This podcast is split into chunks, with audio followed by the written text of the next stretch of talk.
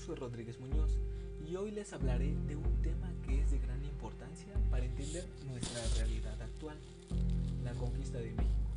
Comienza en el año de 1519 con la llegada de los españoles a las costas mexicanas. A estas costas las nombraban la Villa Rica de la Veracruz. Es este momento el cual da comienzo el proceso de la conquista militar. Españoles al mando de Hernán Cortés como capitán de Alvarado como segundo al mando van dejando un rastro de sangre en la lucha contra pueblos indígenas como los chichimecas. Moctezuma recibe noticias que hombres blancos y barbados han llegado del mar.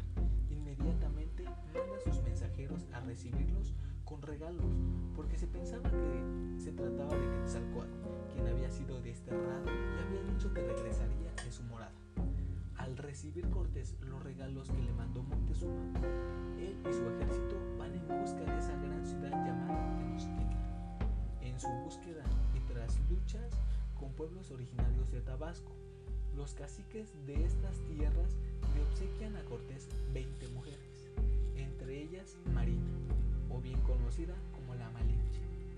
Después de varias peleas con grupos de las costas del Antiplano Central, hay eventos que son parte clave de la caída del imperio de Tenochtitlan. Una es la matanza de Cholula, en la cual Cortés asesina despiadadamente a todas las personas, sin piedad. Cuando Moctezuma se entera, lo primero que planean es mandarle más regalos a Cortés. Cuando los españoles llegan a Tenochtitlan, ven una ciudad en medio de un lago inmenso, con canoas en las avenidas llamadas chinampas. Una ciudad limpia que les da miedo. Moctezuma lo recibe con obsequios. Hernán Cortés le entrega un espejo. Cuenta una leyenda que Moctezuma tiene visiones de la caída de Tenochtitlan. Una de ellas fue al ver un cometa.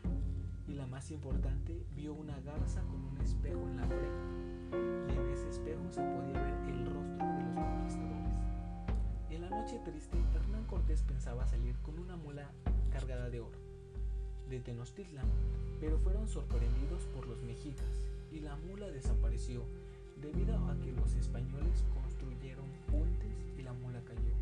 Hernán Cortés prefirió huir sin el oro junto a la Malinche. Se dice que ese tesoro se encuentra en lo que ahora es el puente de Alvarado. Si pensamos bien las cosas, la conquista militar comienza en el año